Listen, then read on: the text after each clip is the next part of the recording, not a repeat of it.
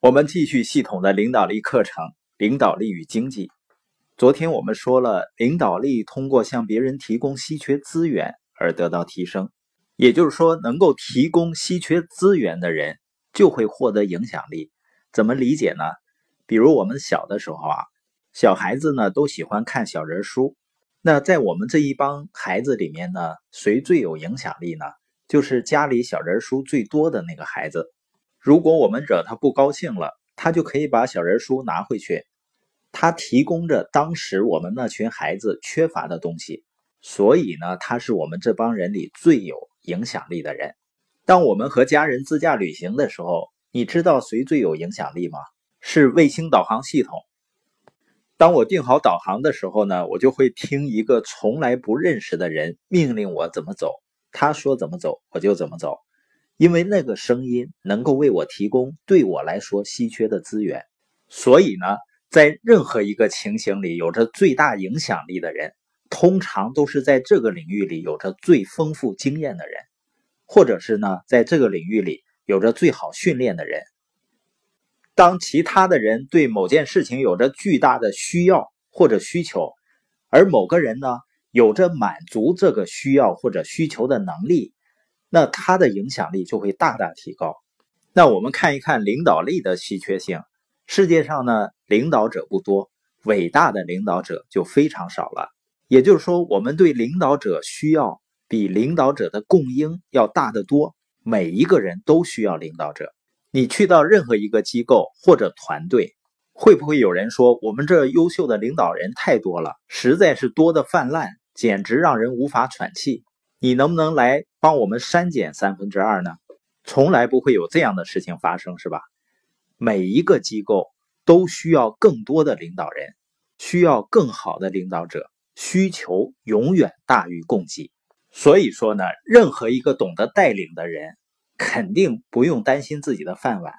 任何一个懂得带领的人呢，随时都会得到晋升的。任何一个懂得带领的人，总是能去到最上层。为什么呢？因为需求永远大于供给，像历史上非常伟大的拿破仑将军有一个说法，他的领导力呢价值相当于四万个士兵，因为他有着伟大的激励和带领，定下策略，带领军队走向胜利的能力，以至于他的价值相当于四万人。从经济学的角度，一边呢是有限的资源，另一边呢是人类无限的需求和欲望。中间呢是稀缺性，稀缺性总是存在的，所以如果你想增强对别人的影响力，我们就必须明白我们能提供什么价值和资源。就像经济学一样，第一，我能提供什么样的价值和资源给别人呢？第二，我把这些价值和资源提供给谁呢？第三，供求关系怎么样？所以爱因斯坦说过一句话，他说。不要试图做一个重要的人，要努力做一个有价值的人。人人是不是都希望自己是重要的？实际上，我们的重要性是我们对一个群体增加价值的副产品，是我们所拥有的资源被他人需要的结果，是我们的才华和天赋被别人需要的副产品。如果我们能为一个团队增加有效的价值，我们就总是被需要。我们并不应该绞尽脑汁用力推开进入核心圈的门，我们应该赢得进入核心圈的权利。所以，领导力是关于你能够提供多大价值的，而所有的事情它都随着领导力的起伏而起伏。比如在学校里，当校长变得更好的时候，学校就会进步；在商业社会里，当公司的领导者变得更好的时候，公司就会变得更好。当医院的院长变得更好的时候，医院就会变得更好。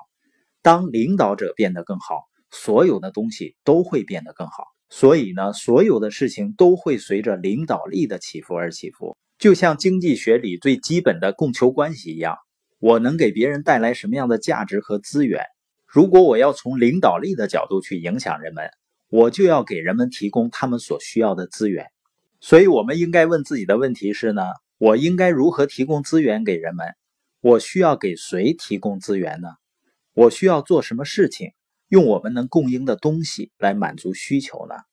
本节播音的重点呢是领导力本身就是稀缺资源，而领导人呢是通过提供价值、满足人们的需要、提升影响力的。